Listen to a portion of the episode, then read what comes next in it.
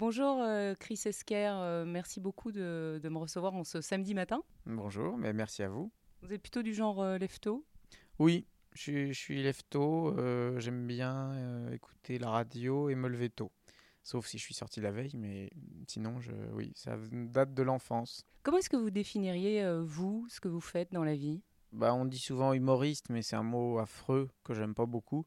Oui, humoriste, c'est pas un mot très joli parce que c'est pas que c'est pas très joli, c'est que ça veut dire beaucoup de choses. Euh, moi, j'aime bien dire fantaisiste. J'aime bien. En fait, on... mon métier, c'est de, d'imaginer des idées qui vont surprendre les gens et les faire rire. C'est, ça le cœur de mon métier. En fait, c'est ce qu'on attend de moi et c'est ce que j'attends de moi-même. Trouver des idées, des associations d'idées qui vont être euh, divertissantes. Voilà. voilà, ça c'est ça mon métier. Comment est-ce que ça a débuté tout ça? Oh, J'étais en costard cravate, je m'ennuyais en entreprise. Je me voyais faire carrière, être cadre dans les entreprises. Et je me suis ennuyé beaucoup, donc j'ai démissionné. Et je me suis dit, euh, qu'est-ce que je peux faire pour... Euh, il faut bien euh, vivre, il faut bien gagner sa vie. Qu'est-ce que je vais faire de ma vie?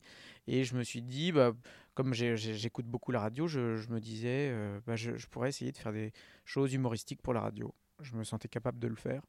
Donc j'ai commencé comme ça, en envoyant des maquettes sur CD, donc des petits projets que j'avais enregistrés un peu de façon artisanale. J'ai envoyé ça à plein de radios et ça a commencé sur France Bleu, radio de groupe Radio France, en, 2002. Donc c'est presque par dépit en fait. Euh, oui, c'est enfin c'est c'est pas tout à fait par dépit, mais c'est vrai que c'est à la suite d'un renoncement. Euh, souvent, les artistes, quand ils présentent leur parcours, ils présentent souvent ça sous un angle oui ben, j'ai décidé de faire du cinéma. Mais c'est faux en fait c'est souvent c'est pas comme ça que ça se passe. Il y a une rupture quelque chose dans leur vie qui pousse à s'organiser autrement pour que la vie soit vivable. Et donc moi j'étais malheureux au travail. Et donc je me disais comment faire pour arriver à être euh, content d'aller au travail? Donc j'ai dû me rabattre sur une solution de plaisir ce qui est a priori pas comme ça qu'on envisage la vie professionnelle. On se dit, euh, j'ai été contraint de, faire quelque chose qui soit agréable. On peut dire effectivement par dépit, mais effectivement, il y a cette notion de baisser les bras et pas de choix courageux. Eh bien, dis donc, tu es bien courageux d'avoir abandonné ta vie. Non, non, c'est pas. Non, c'est j'ai baissé les bras. J'ai dit, je n'arriverai pas à lutter. Je suis trop malheureux dans mon travail, donc j'ai baissé les bras. J'ai arrêté de lutter et je me suis mis dans un endroit où j'étais confortable. Il y a des regrets aujourd'hui? Ah non, pas du tout. Pas du tout. Je suis, ravi d'avoir été poussé à faire ce choix, en fait. Parce que j'aurais pas eu le courage de le faire si je m'étais épanoui davantage en entreprise. J'aurais pas eu le courage de, lâcher tout pour faire ça. J'aurais pas pris le risque. Là, j'étais contraint de le faire. J'en suis content. Il y a une prédisposition à l'humour. Euh, on s'imagine que les dessinateurs, par exemple, dessinent euh, tout petit. Euh, quand on fait de l'humour, c'est pas par hasard. C'est-à-dire qu'on fait toujours marrer tout, le monde depuis le début.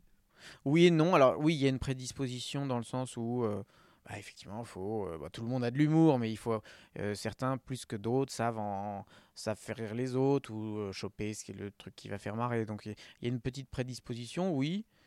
Bien que quand j'étais petit, je voulais pas du tout être humoriste. Hein, je voulais travailler en entreprise. Enfin, c'était pas non plus spectaculaire, quoi. J'apparaissais pas comme le, le, rigolo de la bande non plus.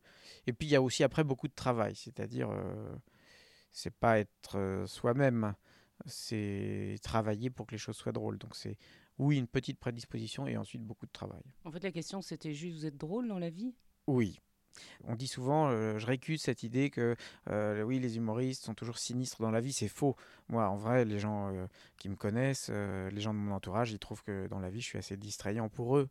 Je ne suis pas du tout le mec sinistre ou sombre qui, quand les micros sont éteints, non, non, j'ai la même personnalité en fait. Alors, euh, euh, vous êtes nombreux à m'avoir euh, interrogé sur un sujet évoqué par Courrier Cadre dans son dernier numéro. Peut-on se bonifier avec l'âge? Eh bien, la réponse est non. Voilà, comme ça, vous pourrez profiter de votre fin de semaine.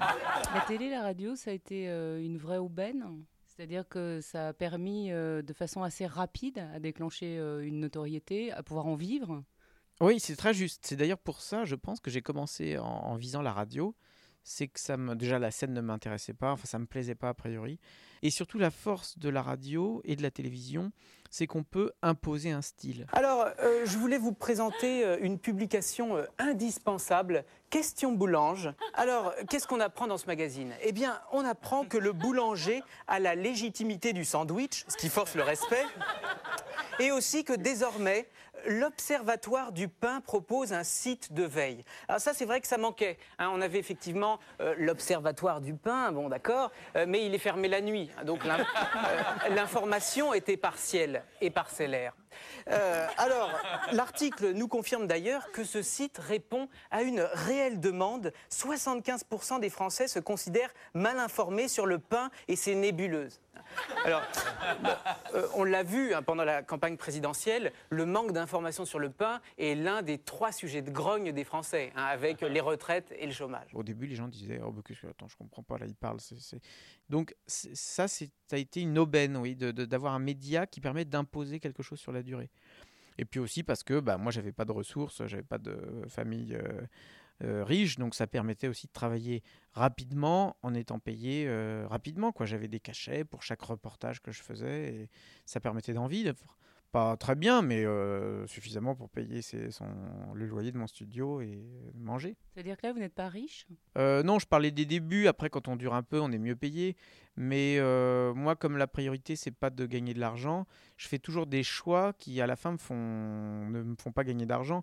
Là, j'ai arrêté la télé, donc euh, cette année, j'ai très peu travaillé. J'ai fait une chronique par semaine à France Inter. C'est des tarifs euh, syndicaux qui sont affichés en bas. Quoi. C'est pas des métiers où on s'enrichit quand on le fait une fois par semaine. Vous dites que vous avez imposé un style. quel style? Mon style, enfin, j'ai imposé. Maintenant, ça, ça, apparaît une idée plausible pour des médias de me laisser parler. On ne va pas dire, oh, mais c'est très bizarre, euh, ça ne va plaire à personne. J'a- J'apparais comme euh, crédible. Quoi. Une partie des gens peuvent aimer ça, même une petite partie, on ne sait pas. J'essaie de faire des choses qui ne ressemblent pas à ce qu'on fait ailleurs.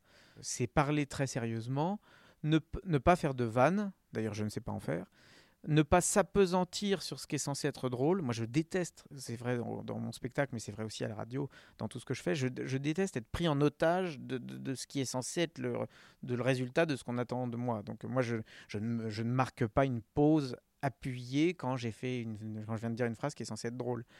Donc, c'est ne pas prendre les gens en otage. Et puis, être dans un style où on ne sait pas si c'est du lard ou du cochon, c'est-à-dire euh, on ne sait pas si c'est sérieux ou pas sérieux tout en disant évidemment des, énormités, mais en ayant l'air pas, pas surpris de les dire. Un mot sur l'argent de poche maintenant.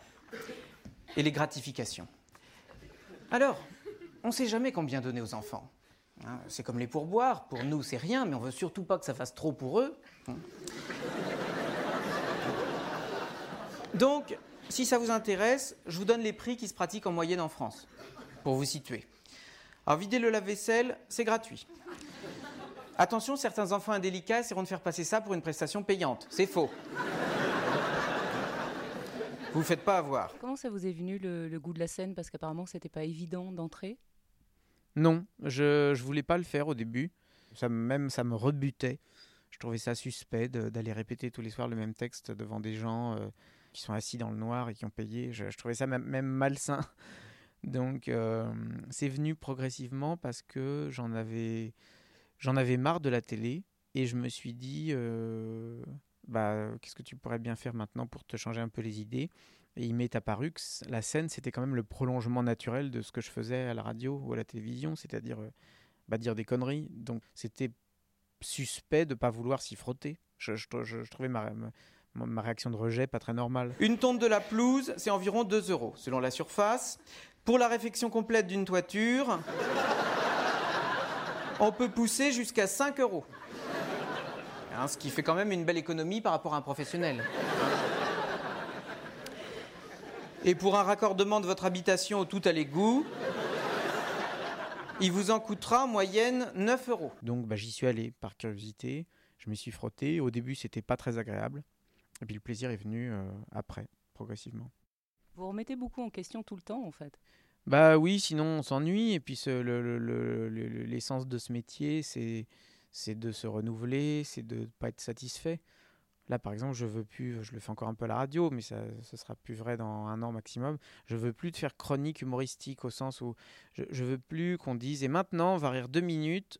euh, Allez-y, Chris, on vous écoute. Je ne veux plus faire ça. Je veux je voudrais trouver, j'y réfléchis beaucoup en ce moment, une façon nouvelle d'intervenir à la radio ou à la télévision. Mais c'est très compliqué. L'idée, c'est de, repousser la frontière du, sketch, c'est-à-dire rapprocher la frontière du sketch de la réalité. Euh, en fait, s'autoriser, j'ai beaucoup de mal à la formuler parce que je suis moi-même en ce moment dans cette période. Faire les choses de façon très inhabituelle à tel point que, mais où manifestement, ce n'est pas un sketch. C'est s'autoriser à, à, à, renverser tous les codes. Il y a, on s'aperçoit qu'il y a énormément de codes à la radio et à la télévision. On est toujours souriant, on est toujours euh, ravi de recevoir l'invité, on est toujours euh, le spectacle ou le livre de l'invité est toujours formidable. Euh, on est toujours, on se retrouve tout de suite dans cinq minutes pour plein de choses formidables. en fait, tout il y a un langage qui paraît immuable et j'aimerais le changer. C'est une ambition. Euh, je ne dis pas que je vais y arriver, mais je, réfléchis pour essayer de, changer un tout petit peu le langage. Ça va pas être facile à défendre. Hein. Non. Et puis en plus, euh, les médias sont souvent tétanisés à l'idée de perdre des auditeurs, des, spectateurs. Donc c'est compliqué. Euh, il faut commencer, je pense, avec, sur des petites durées. Mes chroniques, au début, ça n'allait pas de soi pour les gens qui m'embauchaient. Mais finalement, sur des peties durées, on arrive à imposer. C'est-à-dire sur 2-3 minutes, on arrive à. Les gens disent Bon, euh, allez, euh, je crois qu'il y a certaines personnes qui aiment bien, donc euh, on va. Les gens prennent des risques sur 2-3 minutes, puis après, éventuellement, on peut, on peut augmenter la durée. Comment ça se prépare un spectacle quand on est tout seul? Parce que quand on est musicien, on a un groupe. quand on bosse avec une troupe, on est plusieurs. Là, on est seul à gérer son stress, ses angoisses, ses questionnements? Euh, oui, c'est vrai que c'est plus ingrat que quand on est un, groupe de rock où on est 8, quoi, ça c'est sûr, ou même une troupe. Bon, seul non, parce qu'on a quand même euh, les amis, les proches, ceux qui vous aiment. Donc même s'ils sont pas sur scène avec vous, ils sont là pour les questionnements quand même. Ce métier, c'est quand même fondamentalement un métier de solitaire. On a envie de, on doit restituer notre vision de quelque chose. Donc c'est un travail, euh, qu'on le veuille ou non, solitaire. Ça me manque un peu d'ailleurs. Moi, j'aimerais bien trouver. Euh, j'ai jamais trouvé d'auteur, mais j'aime bien faire des, petites participations sur des trucs plus collectifs quand ça se présente. Il faut aimer faire ce travail solitaire, sinon on n'est pas fait pour ce métier-là. Vous avez des rituels Comment est-ce que vous écrivez? Vous avez des, horaires pour écrire? Il y a une façon de se mettre au travail euh, ou c'est un peu n'importe quand, n'importe comment? Alors pour écrire des chroniques euh, pour la radio, c'est bah, le rituel, c'est la veille quand on est obligé de s'y mettre. non, ça s'écrit pas comme un livre, donc il n'y a pas de discipline vraiment quotidienne parce que l'exercice fait que c'est pas comme ça que ça marche quoi. Donc en général, on attend et puis on le fait à la dernière minute en ayant glané des ah non, si il y a quand même un rituel qui est quand même enfin une règle d'or, c'est dès qu'on a une idée, moi je l'enregistre sur mon téléphone, mon dictaphone ou je l'écris parce que les idées sont quand même rares. Donc euh, les bonnes idées en tout cas. Donc il faut les saisir au vol, les, consigner quelque part et puis en, faire quelque chose plus tard. Pour le spectacle, c'est différent. Bon, maintenant, il est écrit, donc je, ça fait longtemps que j'ai pas écrit un, spectacle en fait. Donc, euh, mais euh, j'ai un peu oublié. Puis celui-là, il est l'assemblage de plein de choses, de plein de sketchs, euh, des bouts de choses que j'ai assemblés. Donc, j'ai pas encore fait l'expérience de partir vraiment d'une feuille blanche pour écrire un deuxième spectacle. Donc, j'ai pas encore de rituel là-dessus. Quand vous écrivez, vous les répétez à l'oral ou tout se passe exclusivement à l'écrit? Ah non, effectivement, c'est très oral. Euh, surtout en plus, moi, dans ma façon de travailler, comme beaucoup d'autres humoristes, hein, j'ai un style qui est assez. C'est très écrit, mais je veux donner l'impression que ça n'est pas écrit. Donc, on n'a pas l'impression que je, lis un papier. En tout cas, je cherche à le faire oublier. C'est vrai qu'on a l'impression qu'il y a beaucoup d'impro dans votre spectacle. En fait, il n'y en a pas du tout. Il n'y a strictement aucune impro. Tout est écrit à la virgule près. Et euh, effectivement, on doit, on doit donner l'impression, je, je, veux donner l'impression que c'est euh, que j'ai les idées au fur et à mesure et que rien n'est écrit. Pour avoir l'impression d'être dans une conférence, c'est le cœur de mon spectacle, donner l'impression que c'est une conférence. Et donc, euh, oui, bah, il y a beaucoup de travail pour masquer le travail. L'improvisation, c'est, moi j'en fais pas. C'est beaucoup plus rare qu'on imagine. On pense toujours qu'il y a beaucoup d'impro. Certains artistes laissent filer l'idée comme ça qu'il y aurait beaucoup d'impro. C'est en fait assez faux. Euh, souvent même ils prévoient des, des, des, réponses à tiroir. Si quelqu'un se lève pour aller aux toilettes, eh bien je dirais ça. Si quelqu'un arrive en retard, je dirais ça. La, vraie impro, c'est très rare. Il y en a peu qui font de la vraie impro au théâtre. En tout cas, moi, mon style, c'est pas de l'impro. C'est parce que, parce que je veux que tout soit très travaillé. L'impro, forcément, c'est plus approximatif, c'est un autre exercice, mais moi, je, je suis pas très bon en impro. Vous semblez très à l'aise sur scène. C'est vrai à l'intérieur aussi? Aujourd'hui, oui, parce que j'ai joué 300 fois mon spectacle, donc aujourd'hui, je suis très à l'aise. Au début, c'était pas le cas. Euh, au début, euh, j'avais même pris des anxiolytiques avant de monter sur scène pour euh, diminuer le trac. Ensuite, j'ai essayé le vin blanc, mais ça, ça me faisait patauger dans les mots et je transpirais, donc j'ai vite arrêté au bout de trois fois. Mais c'est vrai que c'est pas naturel du tout de parler devant des gens. Il faut vraiment faire son intéressant. C'est un truc qui n'est pas naturel et qui ne m'est pas naturel. Moi, j'étais comme plein de gens très timide. On l'est toujours d'ailleurs. On, Euh, donc euh, aujourd'hui, je suis à l'aise parce que bah, je connais très bien mon spectacle et que je l'ai joué vraiment beaucoup. J'ai même plus vraiment le track d'ailleurs, c'est on monte avec une espèce de tension, mais le track il a disparu depuis quelques mois. En fait, le vrai track, celui où on va vraiment on a, peur de. Mais effectivement, il faut forcer sa nature, c'est pas du tout naturel. C'est un exercice effrayant d'ailleurs. C'est un long parcours entre la première fois à la radio et c'est un long chemin très long en fait. Moi j'ai parlé pour la première fois dans, à un micro en 2002. Et donc, ça fait plus de dix ans que je fais ce métier et je suis encore incapable de plein de choses. Et dans plein de situations nouvelles, j'ai encore beaucoup le trac. En tout cas, moi, je suis un lent dans, dans, cet exercice. J'apprends lentement et je me débarrasse lentement de ma timidité ou de mes, de mes freins. Qu'est-ce qui est difficile à faire? Tiens, ça, qu'est-ce qui est difficile? Je sais pas. Ce qui est compliqué quand on fait un spectacle humoristique, c'est que on est un peu jugé. C'est quand même un des rares genres dans le spectacle vivant où on entend le résultat de façon aussi nette. Euh, on peut dire tout ce qu'on veut, c'est pas vrai dans les autres exercices du spectacle vivant. Euh, donc il y a forcément une espèce de pression, c'est-à-dire que si les gens ne rient pas, ça s'entend, on l'entend, eux l'entendent, et donc c'est un échec. Ça ne veut pas dire que le texte n'est pas intéressant, mais on a échoué euh, à faire rire les gens.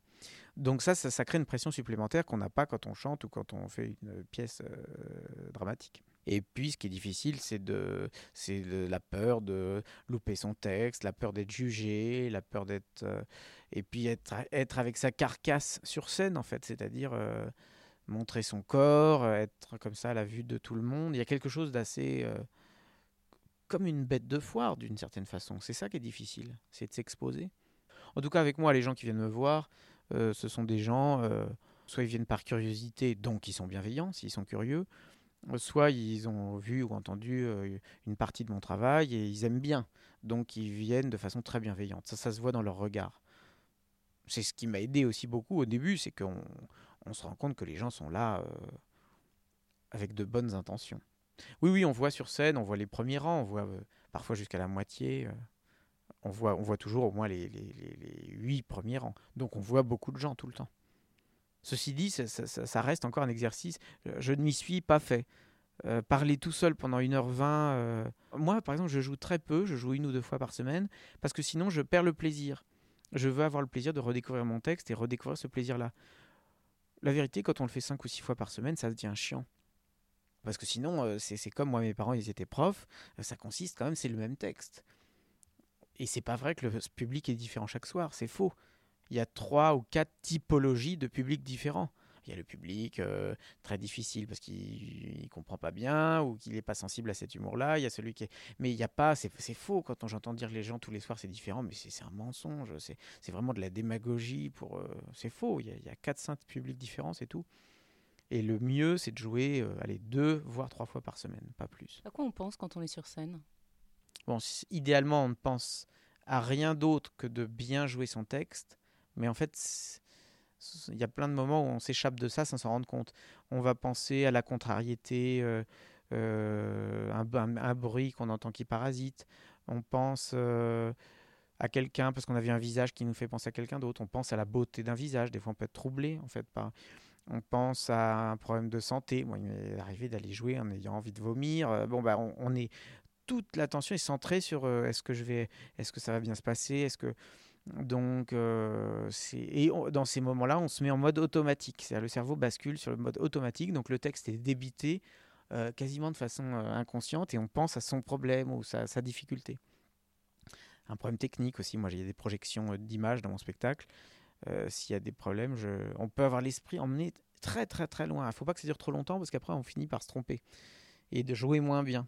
Mais on peut penser à beaucoup de choses faut, faut faire attention. C'est ce qui met en danger pour les erreurs de texte et le, mauvais jeu. quoi. C'est grisant, faire rire C'est grisant au début, mais hum, moi, j'ai plus besoin des applaudissements sur scène, que les gens applaudissent. C'est plus un truc, je sais qu'ils vont applaudir à la fin.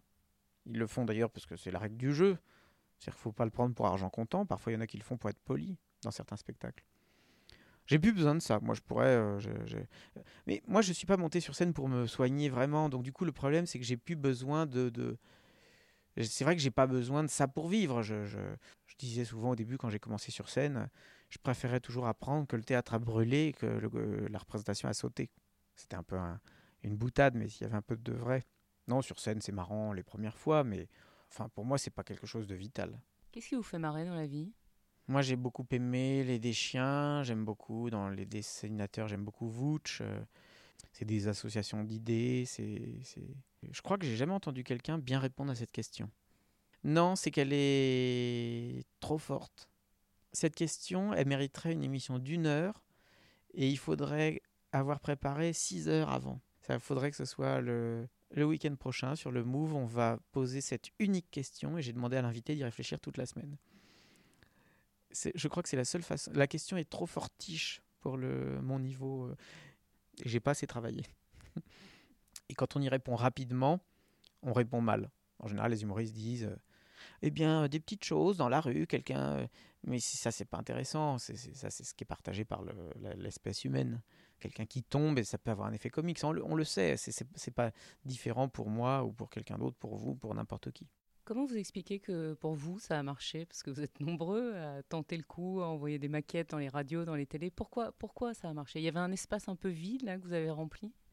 Euh, oui, Euh, bah, j'ai cherché, je n'écoutais aucun conseil, je ne connaissais personne.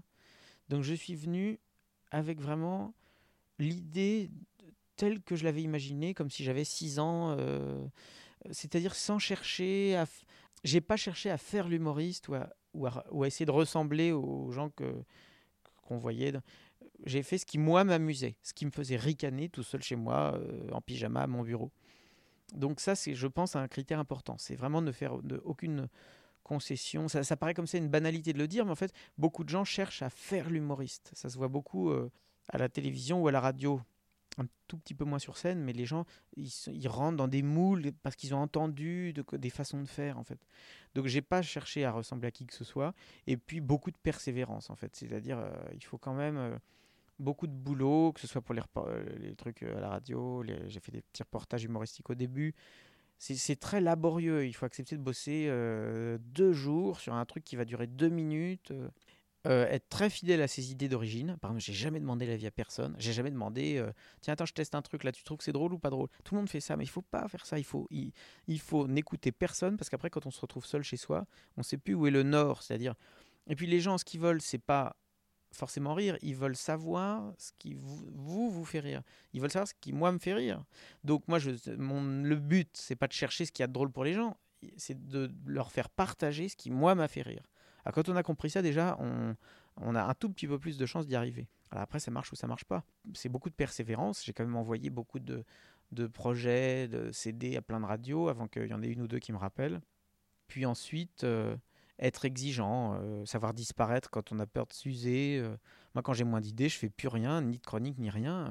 je me terre chez moi et la priorité doit être la, la qualité de ce qu'on fait. En fait, il faut pas chercher à ni être une vedette, ni à gagner de l'argent, ni il faut avoir l'obsession d'être fier de. Mais moi, ça tombe bien, comme c'est naturellement mon obsession, j'ai pas à faire attention en fait. Je- Moi, j'ai honte si je fais un truc nul ou que j'estime nul, ou... donc j'ai pas à faire attention pour euh, faire des choix exigeants. Mais du coup, il y a un prix à payer, c'est que ça fait 10 ans que je fais ce métier et euh, bah, je suis encore euh, chroniqueur, machin et tout. C'est un parcours très lent, mais qui est finalement, moi je le trouve gratifiant. Ce qui est intéressant, de toute façon, c'est le chemin, c'est pas d'être bombardé euh, comique numéro un des Français. Comment vous avez envie d'évoluer d'ailleurs? Bah, je sais pas trop. Là, j'arrive d'ailleurs à un, tournant. euh, j'ai envie d'inventer quelque chose. euh, j'ai envie d'inventer quelque chose dans mon domaine. C'est-à-dire que maintenant, j'ai envie de. J'aimerais inventer quelque chose de donc de neuf par définition, quelque chose d'à cheval entre l'hum- l'humour et le sérieux. Et puis sinon, si j'y arrive pas, bah, j'irai vendre des bagnoles, des yaourts. Enfin bon, avant j'étais dans, j'ai une formation d'économie, de gestion. euh, je pourrais devenir euh, commercial, euh, être marchand de chaussures. Je pourrais faire n'importe quoi. hein. Donc, si je suis pas content de ce que j'essaie de faire dans ce métier-là, j'en changerai. Et j'en serais sans doute très triste, mais je peux être pizzaiolo. Hein. Après tout, j'aurais eu- quelques belles années. Donc, en tout cas, c'est pas un métier qu'on peut faire de façon alimentaire. On peut pas le faire euh, pour aller pointer et gagner sa vie.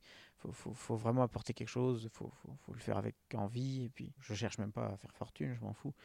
Je veux simplement euh, vivre et de ça et être content. Et ça, déjà, c'est génial.